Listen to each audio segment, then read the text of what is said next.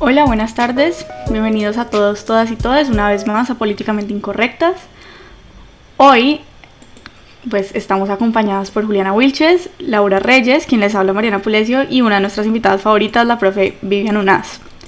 El día de hoy estamos con un tema muy, muy interesante y vamos a hablar de la economía del trabajo de cuidado, de la maternidad, de cómo todo esto es afectado por clase, por etnia y por otros múltiples factores y el impacto que tiene esta carga del trabajo de cuidado a nivel físico, a nivel emocional, a nivel mental. Entonces, pues bueno, bienvenidos a todos. Hola, buenas tardes. Soy Vivian. Eh, muchísimas gracias, chicas, de nuevo por invitarme. Yo siempre acepto feliz y me regalo y me ofrezco. Además, así que estoy muy contenta de, de estar aquí con ustedes. Gracias. Bueno, yo creo que podríamos empezar, no sé si discutiendo, digamos, los diferentes arquetipos de madre y, la idea de una buena madre, ¿no? Y cómo hemos puesto un montón de cualidades y un montón de presión encima de las mujeres para ser como la madre perfecta. Eh, y esto, ¿qué implica? Implica ser buena esposa, implica estar, balancear hoy en día, digamos que la, la imagen de una madre moderna es balancear trabajo y la casa. Eh, no sé qué características ustedes asocian con la idea de una buena madre y cómo hemos construido este imaginario en la sociedad. Lau. Bueno, a mí este tema me parece muy interesante porque me parece, primero que todo, es la idea de que, de que ser madre o ser ama de casa, como se dice, es un trabajo. Entonces, creo que, digamos, es algo que por mucho tiempo hemos civilizado en la sociedad en el sentido de que me acuerdo que mi mamá dejó de trabajar cuando yo era chiquita y a mí me preguntaban qué hace tu mamá y yo no, mi mamá no hace nada. Eh, cuando realmente pues, mi mamá y creo que la pandemia ha traído a relucir esas cosas mucho más que antes. Mi mamá hace todo, mi mamá maneja toda la casa, mi mamá nos mantiene a flote y no solamente en un sentido netamente económico, sino en el sentido de eh, la comida no se hace sola, los platos no se lavan solos, la ropa no se lava sola. Entonces, creo que algo que tiene una buena madre, y no sé si es políticamente incorrecto, pero como que no sea, uno no se da cuenta que la mamá está trabajando uno no se da cuenta que la mamá está ahí todo el tiempo eh, manejando la casa, moviendo la casa, haciendo que todo se mueva. Entonces, eh, creo que una buena madre, así de esa manera, tiene esa cualidad y es que uno no, se da cuenta que está sucediendo. Eh, creo que pues tenemos que remontarnos a la idea de, de lo que es ser madre, de lo que es ser ama de casa, de lo que es ser pues el trabajo de cuidado. Entonces, eh, me parece muy interesante porque es algo que tenemos que, pensar muy cuidadosamente en la sociedad, ¿no? Entonces, ¿qué estamos diciendo cuando decimos trabajo doméstico? ¿Qué estamos implicando? Eh, ¿Qué labor emocional tiene? Entonces, yo sé que hay muchísimas cosas que decir en el tema, pero pues quiero decir eso de introducción. No sé si Vivian o Juli tengan algunas primeras apreciaciones sobre el tema. Pues bueno, yo escuchando a Juli, este es un temota, digamos, es como la primera cosa, es que es un tema además extraordinariamente complejo porque creo que toca una zona eh, también muy irracional de nuestros afectos, como no, como si se quiere muy purificada también como de nuestra vida afectiva, que es la relación con la madre. ¿no? Y la figura de madre y el ser mamá y lo que amamos a los hijos y sentirse amado por una madre, que es un tema que resulta tan difícil de desnaturalizarse, ¿ok? Me parece que ese es como... Y luego, pues es un tema que también está en el centro de los debates feministas sobre el trabajo de cuidado. Entonces creo que esta condición tan estratégica de la, de la madre, pues me parece que es, que es que lo hace un tema muy importante y de muchas aristas, sin duda, ¿no? Eh, o sea, yo podría sentarme a conversar con ustedes si fueran mamás, de lo que es ser mamá y los hijitos y de, y, de lo que esto ha significado para nuestras vidas y también puedo sentarme a hablar con ustedes como feministas y pensar en el trabajo que significa, e igual serían conversaciones como, en esta esquizofrenia que también significa amar a un hijo, amar a una hija, trabajar, cuidarle, en fin, o sea, es, un tema complejo. Pero quisiera retomar eh, una cosa que dice, dos cosas de lo que dijo Laura, que me parecen muy sonoras y que probablemente pues haya que ponerles un acento. Una es esta idea de la buena madre, ser buena madre, ¿no? La buena madre como un atributo femenino, ¿no? De hecho, yo en ocasiones escucho a muchas chicas jóvenes eh, decir que no quieren ser madres. Y cuando escucho las razones, detrás está el fantasma de la, de la buena madre. Es que yo no podría ser una buena madre, ¿no? Yo no quiero ser madre porque tendría que renunciar, porque tendría, no, o sea, la buena madre hace un montón de cosas que creo que pues son incompatibles con nuestras eh, premisas contemporáneas de libertad, de, plenitud, de desarrollo, de realización, de desapego, ¿no? Entonces esa idea, esa figura de la buena madre me parece que es tan potente que incluso está detrás de la decisión de no tener hijos.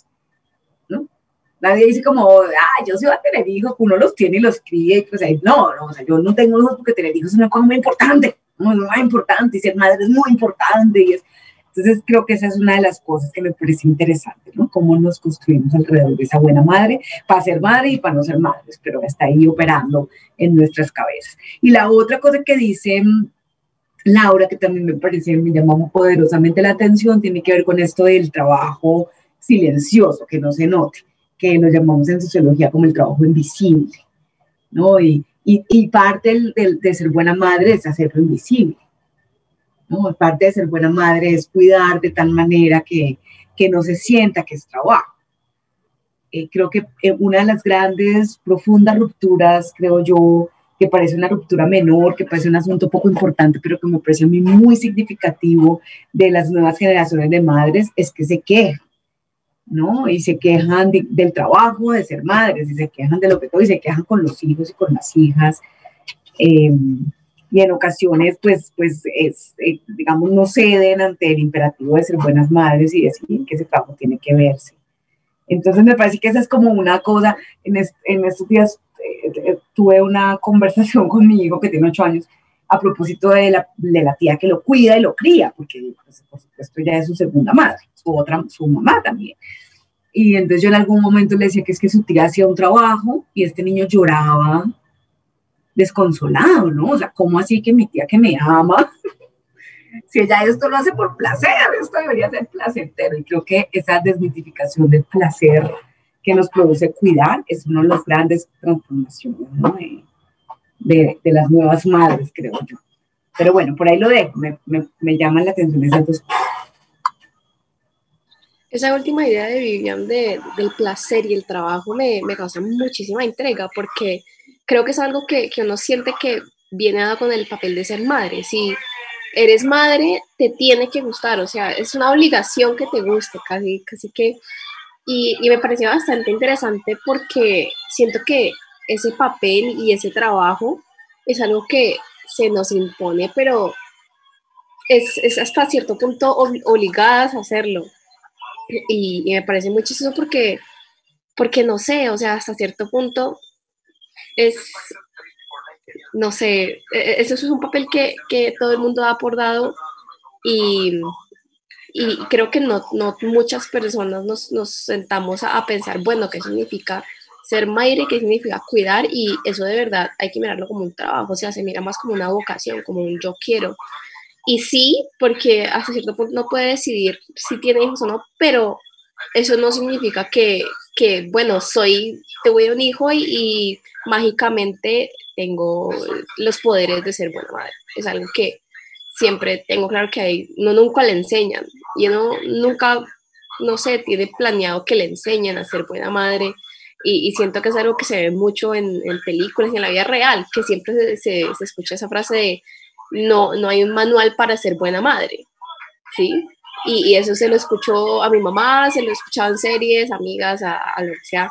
Y me parece muy interesante, eh, no sé, explorar esa idea. Y, con todo lo que decía Vivian, y recogiendo también lo que decía Lau, y pensarnos el cuidado, porque siento que nos pensamos el cuidado de los niños, por ejemplo, con una niñera, eso como es un, es, un trabajo, porque es una niñera y su trabajo es cuidar, pero ¿por qué no es trabajo cuando hablamos de, de que lo haga la madre? ¿sí? ¿Acaso no es trabajo porque se supone que tiene que, que, ser innato, que tiene que venir con, la decisión de ser madre? ¿Qué, tienes que decir tú, Mari? yo ahí tengo varias cosas, especialmente ahorita que Vivian hablaba sobre lo invisible que es el trabajo de cuidado y el trabajo de ser madre y lo que implica. Y es, no sé si han visto esta película, Marriage Story, y es Laura Dern, la abogada, diciendo como, y eso yo lo he hablado mucho con, con mis amigas, y es la idea de un buen padre versus la idea de una buena madre. Como que la idea de un buen padre es algo nuevo, eso no existía. Esto se lo han inventado de la nada, y digamos que eh, se vuelve algo como de que las madres no reciben un reconocimiento por hacer cosas que los padres sí reciben un montón de reconocimientos y es algo que es el mínimo. O sea, es el mínimo. Entonces, por ejemplo, a mí me pasaba mucho. Mi mamá se fue a intercambio cuando yo estaba, cuando yo tenía por ahí 17 años. Entonces me quedé con mi papá eh, y la gente decía como, wow, eh, te quedaste solo con las dos niñas, como que las estás cuidando, qué impresionante, qué excelente padre. Y es como si es muy buen padre, pero al mismo tiempo es como este es su trabajo. Esto también es su trabajo, le toca. O cuando yo estaba más chiquita, como, ay, tu papá te peina, wow, increíble, el mejor padre del mundo. Y es como, no, ese es el mínimo, está asumiendo una responsabilidad de crianza que debería tener porque es el 50%, o sea, como así. Entonces, es algo que es completamente invisibilizado y encima eh, por ejemplo, bueno, mi mamá trabaja cuando yo estaba pequeña y tenía la capacidad de tener a alguien que nos cuidara mientras ella no estaba, ya fuera mi abuela, eh, ya fuera pagarle a alguien para que nos cuidara y siempre tenía esa posibilidad. Y digamos que hay otro extremo donde las personas como que tienen que asumir, o sea, no, no es como no hay otra opción, además de asumir el cuidado y ver cómo lo haces funcionar, porque de pronto no tienes las capacidades económicas pues para como delegar ese cuidado mientras tú no puedes. Y el otro extremo, como al otro extremo, y es, eh, y esto lo hablaba con Lau Reyes hace poco, y es la idea de le escucho también un podcast que se llama Benchtopia, que creo que ya lo hemos mencionado, pero es muy bueno. Entonces, la idea de estas personas súper famosas, eh, Kourtney Kardashian, súper millonaria, súper famosa, y ella en su horario, en su agenda diaria que publica en su blog de estilo de vida, es como opcional una actividad con sus hijos de ahí para allá todo el cuidado de sus hijos está en otras personas a las que ella les paga, pero digamos que para ella es completamente opcional pasar o no tiempo eh, con sus hijos y si quiere hacer una actividad con ellos bien y si no pues también porque no, no pasa nada. Entonces creo que hay, hay, varias cosas que desempacar en la idea del trabajo de cuidado y cómo esto está atravesado por la clase y el reconocimiento que le damos. Yo ahí quiero eh, agarrarme de algo que estamos hablando de acerca de delegar el trabajo a otra persona y me parece muy interesante porque, digamos, mi papá habla de que cuando era pequeño tenían tres personas en la casa, la que limpiaba, la que cuidaba a los niños y la que cocinaba.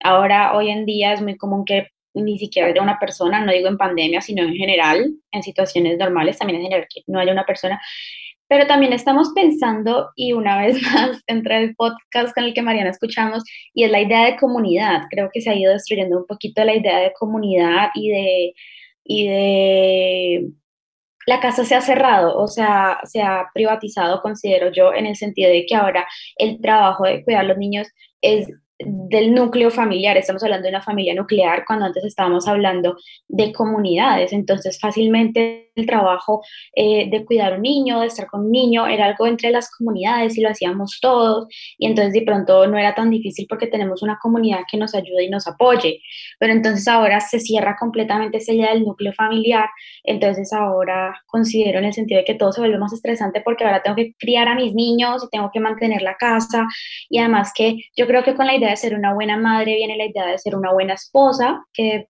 en estos últimos años, pues digamos, ha avanzado o se ha eliminado un poquito la idea, pero entonces yo creo que también como ese aislamiento del resto de nuestra comunidad es, eh, pues es dañino en el sentido de que ya, ya no tenemos una delegación más, más natural, sino que tiene que ser o remunerada o es como más estricta, pero digamos mi papá eh, me habla mucho de que él se, se criaba en las calles, entonces que él salía por la mañana y volvía por la noche, y no en un sentido de rumba, fiesta, sino de, de, de, la vida social sucedía ahí afuera en la cuadra y estaban todos los niños en la cuadra y tenían todos, comúnmente sucedía la vida en la calle.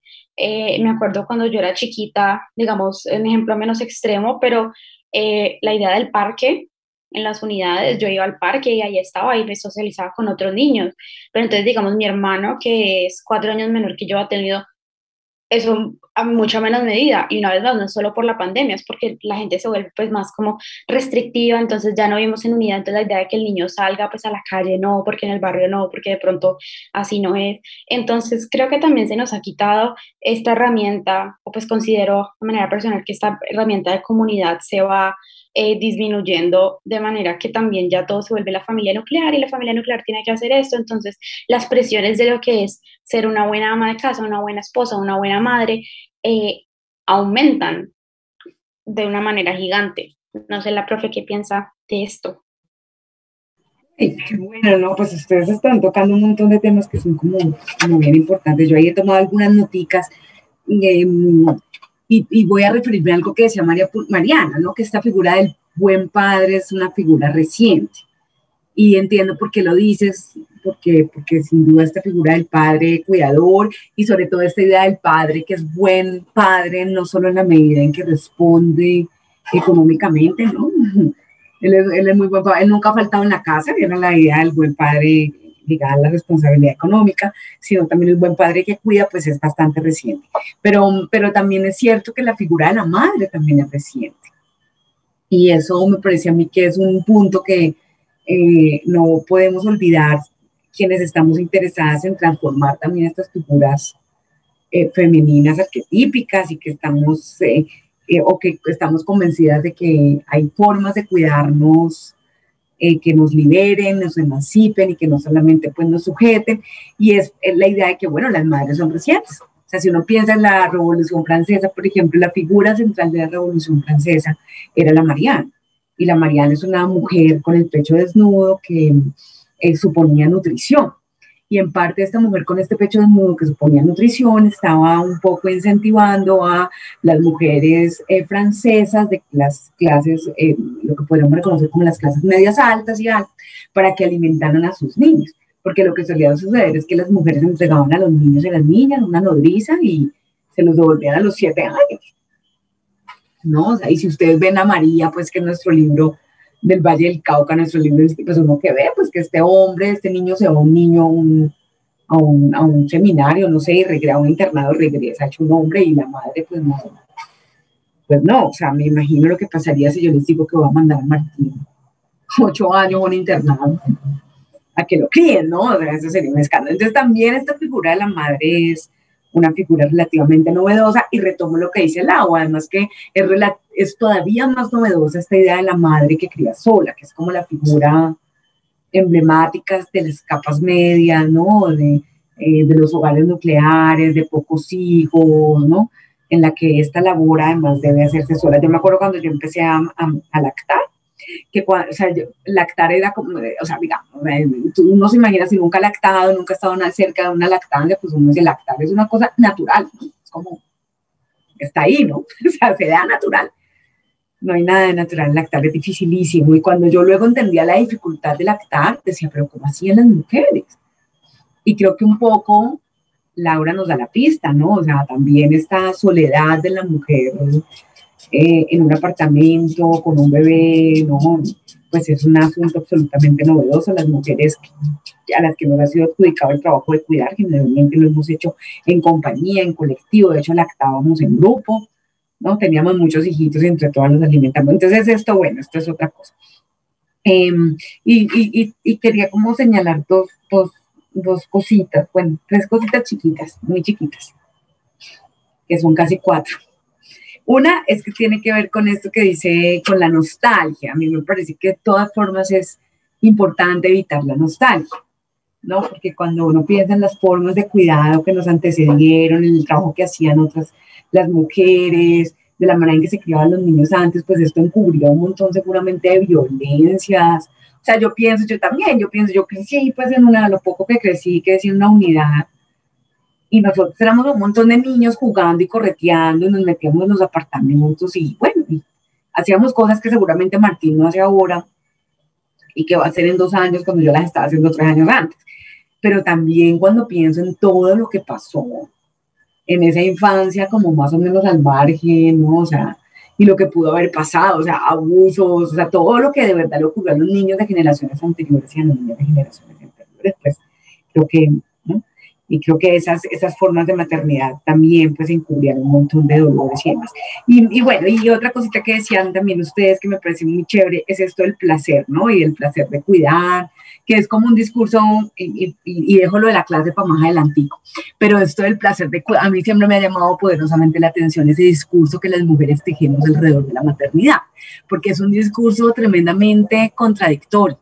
¿No? Porque noten ustedes que por un lado es el discurso de los hijos son lo máximo, lo maravilloso, los amo, los amo. y por otro lado es el discurso de esto es un trabajo terrible, el sacrificio, por los hijos tengo que darlo todo, ¿no? Cuando uno tiene hijo, le acaba la vida. O sea, es un discurso, yo comprendo que las generaciones más jóvenes estén esquizofrénicas con nosotras, como yo lo estaba un poco con mi madre, o sea, yo escuchaba el relato de mi propia madre, que era como, amo a mis hijos, son lo mejor de la vida, tener hijos es lo mejor que me ha pasado, y al mismo tiempo, pues ustedes son un tremendo trabajo, tremendo, qué sacrificio que hago por ustedes, cuando yo les falte van a ver, ¿no? O sea, todo el discurso, todo un discurso pues que no calzaba con mi estilo de vida ni con lo que yo quería hacer de, de mí misma, ¿no? Entonces creo que esos dos discursos contradictorios dibujan muy bien, expresan muy bien lo que la madre es para nosotras. ¿no? O sea, es por un lado como, ay, nos adora, nos quiere y todo el sacrificio que es mi mamá y todo lo que le, me le va a quedar debiendo. ¿no? Es una cosa terrible. O sea, es una, yo creo que difícilmente construimos un, un discurso de la felicidad alrededor de los hijos. De la, no es el discurso de la felicidad y la dicha de verdad, o sea, no, esto es gozoso, esto es un trabajo gozoso yo lo hago, pero cuidarte es un goce, me encanta verte crecer, o sea, acompañarte, tal, esto es una cosa potente, creativa, no, no, estamos lejos de acercarnos a eso, ¿no? Bien, ahí lo dejo por lo pronto para luego hablar de la clase, que es otro tema.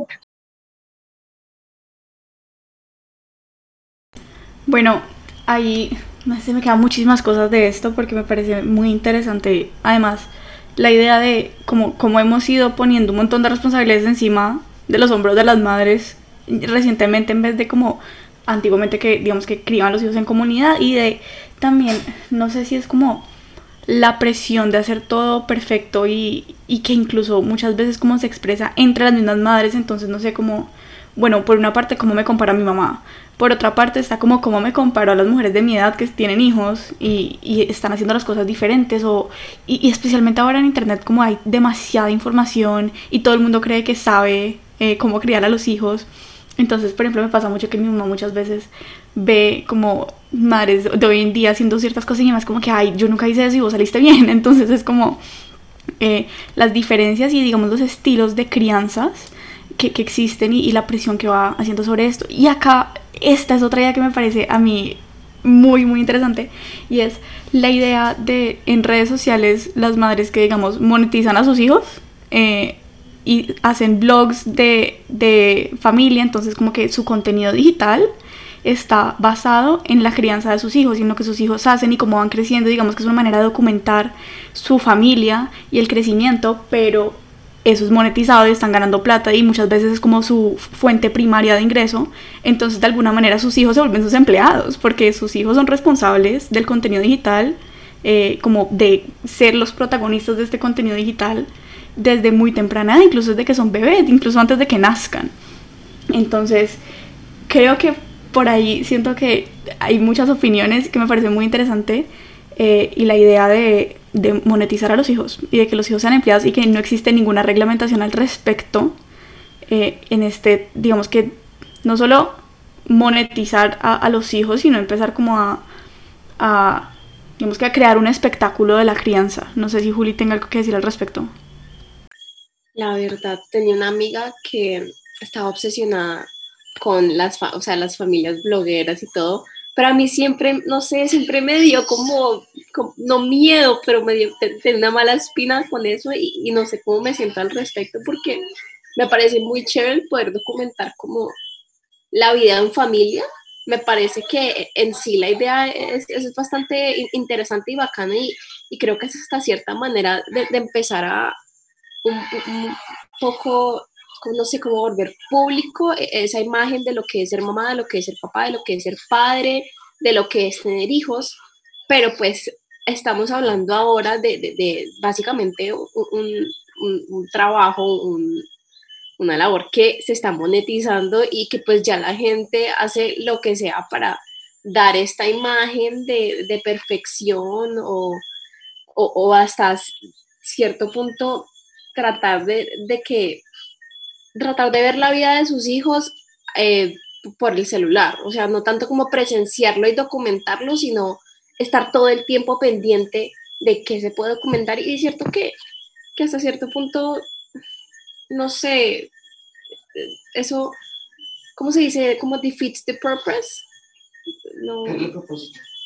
Sí, como que pierde el propósito de, y, lo bonito de, lo que sería, creo que documentar un, crecimiento familiar. Eso me acuerda mucho la película de Boyhood, creo que se llama, que es donde hacen una película como por 12 años y documentan así la, la vida del, del niño creciendo.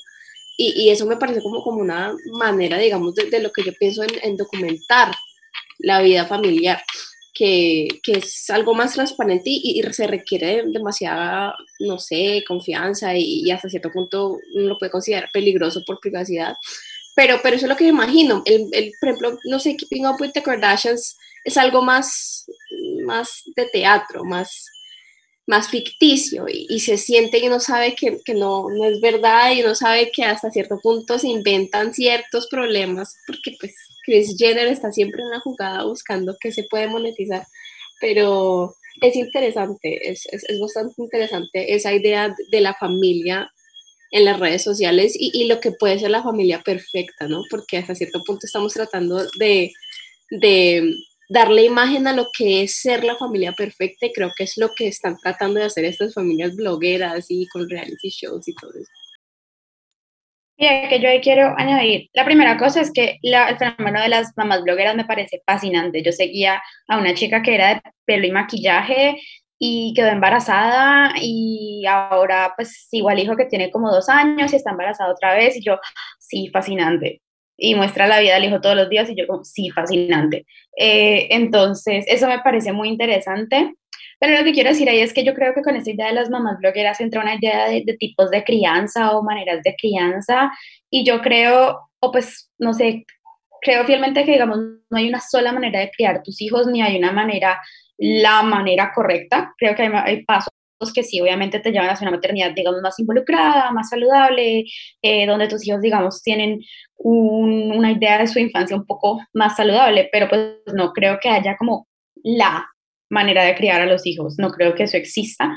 Eh, entonces yo creo que esta idea de documentar a tu hijo en internet o de mostrarle a todo el mundo, de tener a todo el mundo involucrado, te gane o no dinero, es una manera que están ahora las mamás haciendo y uno ve y desde pequeño empiezan y es como, nació, caminó, hizo esto y cualquier cosa que hacen los hijos es súper importante para las redes sociales porque están como cri eh, compartiendo el proceso de crianza con el mundo. Eh, y el episodio eh, de hoy se llama de Betty Draper a Kim Kardashian, especialmente porque la figura de Betty Draper, a mí me encanta, me encanta Mad Men, pero es una figura muy, curiosa en el sentido de que es una mamá de los años como entre 50, 60 y 70 que recorre la, la serie y entonces es interesantísimo porque es una mamá que la familia perfecta por fuera es perfecta, pero la mamá es distante, la mamá es fría, la mamá no se involucra con ellos, la mamá los cría un tercero, entonces, y es, de hecho uno ve momentos donde la serie la mamá es como va y coge y le pega o le pasa un cigarrillo. Y, esas eran las crianzas que habían en ese momento. Y mi papá a veces se siente como, pues a veces una buena palmada si hace algo. Y yo, no, ¿cómo así? Uno no debería pegar los hijos. Eh, y entonces ahora tenemos pues también este tipo de crianza que es el de Kim Kardashian, que yo no puedo decir si ella es buena madre o no, pues yo no sé, ella eso lo sabrá ella sola.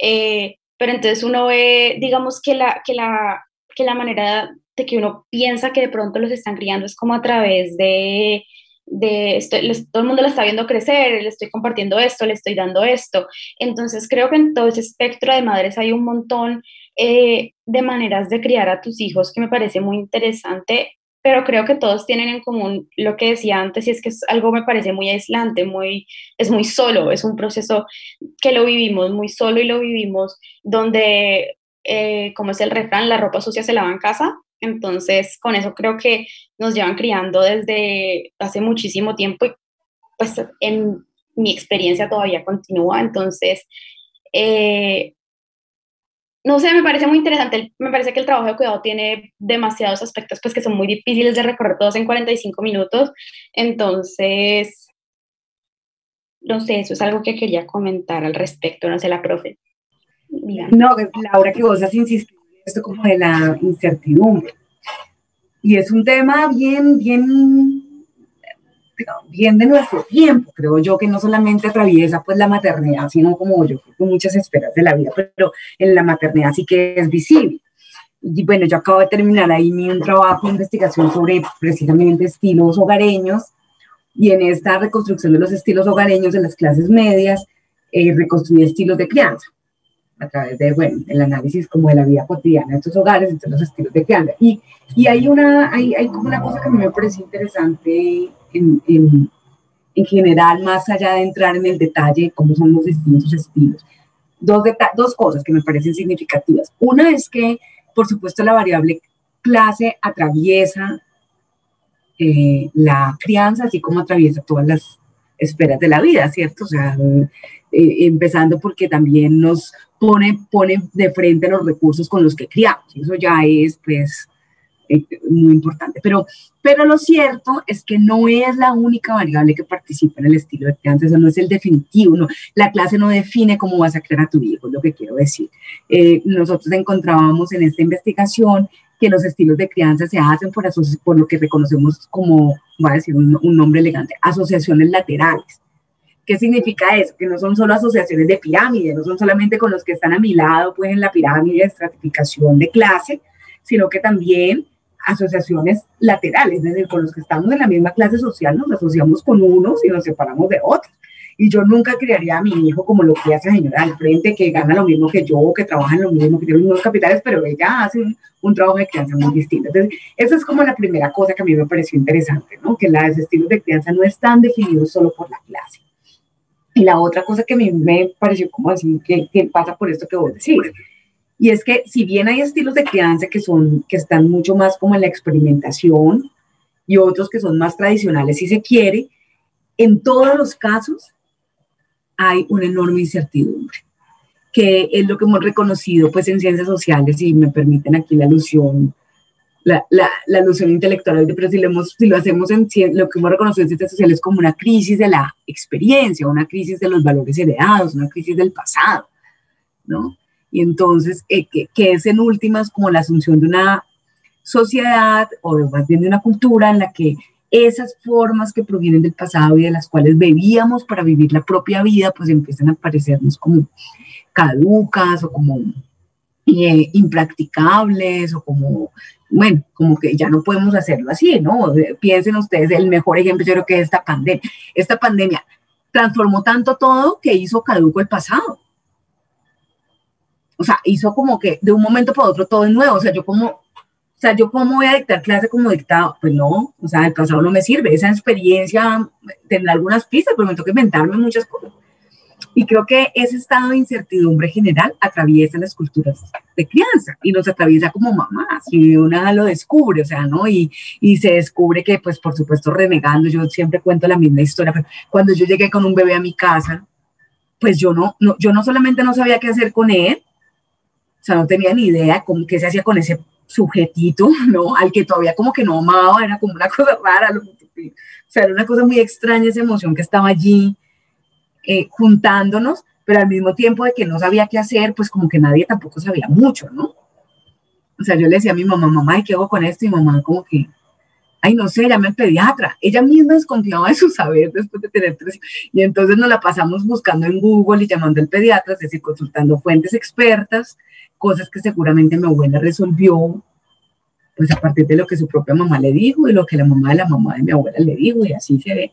Entonces creo que esa de la incertidumbre es muy interesante, Lau, porque, porque creo que es, es parte como de nuestras angustias con la crianza, ya más allá del trabajo de madre, pues también creo que atraviesa pues como todos los que criamos y educamos a otros, a nuevas generaciones, y es que si estamos perdidos, no sabemos qué hacer con nuestra propia vida, además tenemos la tarea de educar.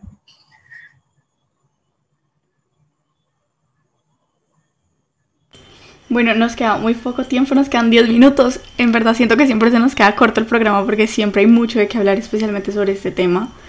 Y este asunto de la incertidumbre a mí me parece muy interesante, porque además yo pienso en mi mamá y yo digo, esta señora cómo lo hizo, o sea, cómo lo hizo, porque además, bueno, no sé, mi, mi, tanto mi hermana como yo somos adoptadas, entonces en algún punto simplemente llegamos a la casa, ya como un bebé de tres meses en la casa, ahí fue, y entonces como empezar, entonces mi mamá dice como no, pues yo, nada, a mí yo sentía que ya la mamá de mi hermana es mayor, como que yo sentía que era su mamá y listo, ya que está como, pues uno nunca está preparado y yo siento que uno jamás puede estar preparado independientemente si los hijos son adoptivos o biológicos, pero pues como simplemente cogió y lo hizo.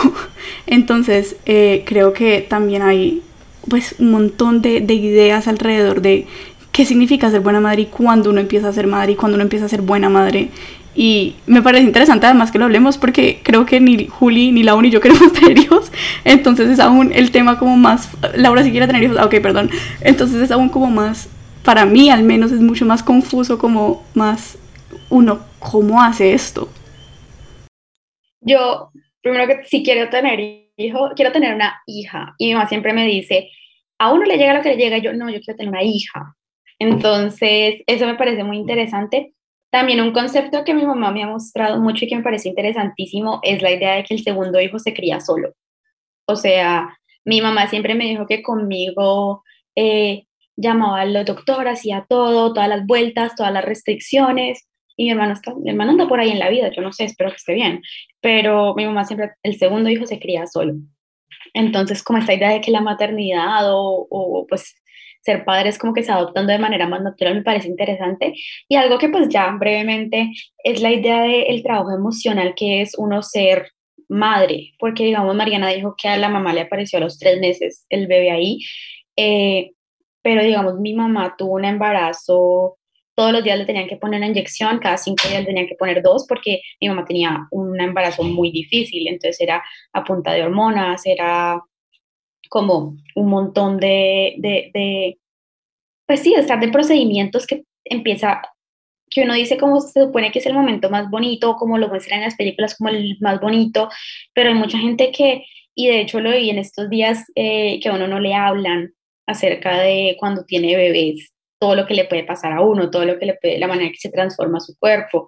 Entonces yo creo que desde el principio estoy bien cargado con una labor emocional porque listo, María es adoptada, pero imagínate el proceso mental psicológico para uno adoptar, para uno estar listo para adoptar, para uno decir como me van a aceptar estos papeles, o el hecho de cargar uno un hijo, mi mamá, eh, pues así como eh, entre nosotros, pues entre nosotros, entre los oyentes, tuvo bastante, tuvo abortos antes de que aborte, pérdidas, pérdidas, así se dice, tuvo pérdidas, entonces es una labor mental muy grande que cuando ya tenés el hijo a las nueve meses, a los ocho meses, yo nací a los ocho meses, ya lleva un trabajo eh, gigante emocional, una carga encima gigante que nunca desaparece, porque yo creo que, y pues ahí sí ya Vivian, que es madre, nos cuenta, pero pues es la carga, estoy criando un humano, estoy criando una personita, tiene que estar, o sea, lo que salga seguramente sale de mí o de cómo yo lo crié o de cómo la manera que yo los rodeé. Entonces,